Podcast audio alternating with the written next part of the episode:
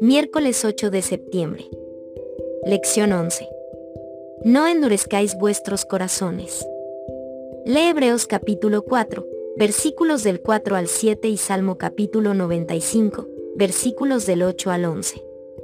Porque en cierto lugar dijo así del séptimo día, y reposó Dios de todas sus obras en el séptimo día. Y otra vez aquí, no entrarán en mi reposo. Por lo tanto, puesto que falta que algunos entren en él, y aquellos a quienes primero se les anunció la buena nueva no entraron por causa de desobediencia, otra vez determina un día, hoy, diciendo después de tanto tiempo, por medio de David, como se dijo. Si oyereis hoy su voz, no endurezcáis vuestros corazones. Salmo capítulo 95, versículos del 8 al 11. No endurezcáis vuestro corazón, como en Meriba como en el día de Masa en el desierto. ¿Dónde me tentaron vuestros padres? Me probaron, y vieron mis obras. Cuarenta años estuve disgustado con la nación. Y dije, pueblo es que divaga de corazón. Y no han conocido mis caminos. Por tanto, juré en mi furor, que no entrarían en mi reposo. ¿Qué advertencia se da allí, tanto en los Salmos como en Hebreos, y que debería decirnos hoy. Hebreos capítulo 4, versículos del 4 al 7, al igual que Salmo capítulo 95, versículo 11, cita el relato de la creación en el contexto donde se habla de la infidelidad de los israelitas y, por lo tanto, de su incapacidad para entrar en el reposo que Dios quería para ellos.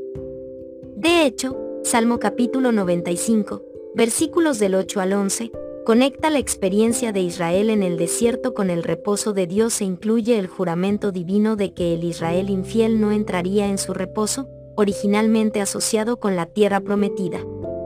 Por supuesto, Israel entró en la tierra prometida. Una nueva generación cruzó la frontera y, con la ayuda de Dios, tomó las fortalezas de la tierra y se estableció allí.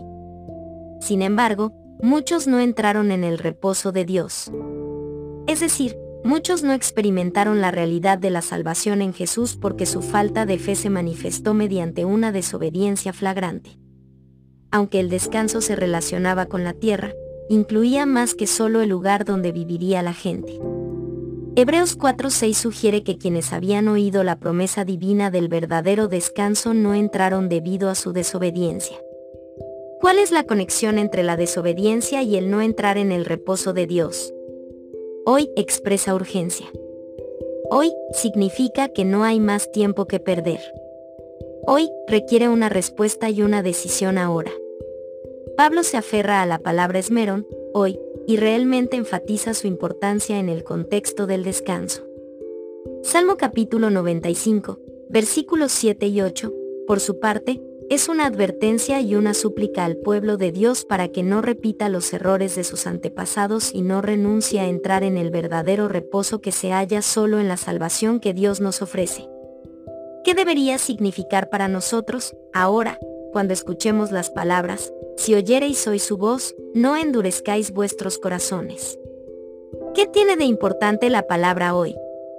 A fin de cuentas, en Salmos se la usó hace miles de años. Sin embargo, ¿por qué debería continuar siendo tan importante para nuestro hoy como lo fue para quienes lo escucharon hace miles de años?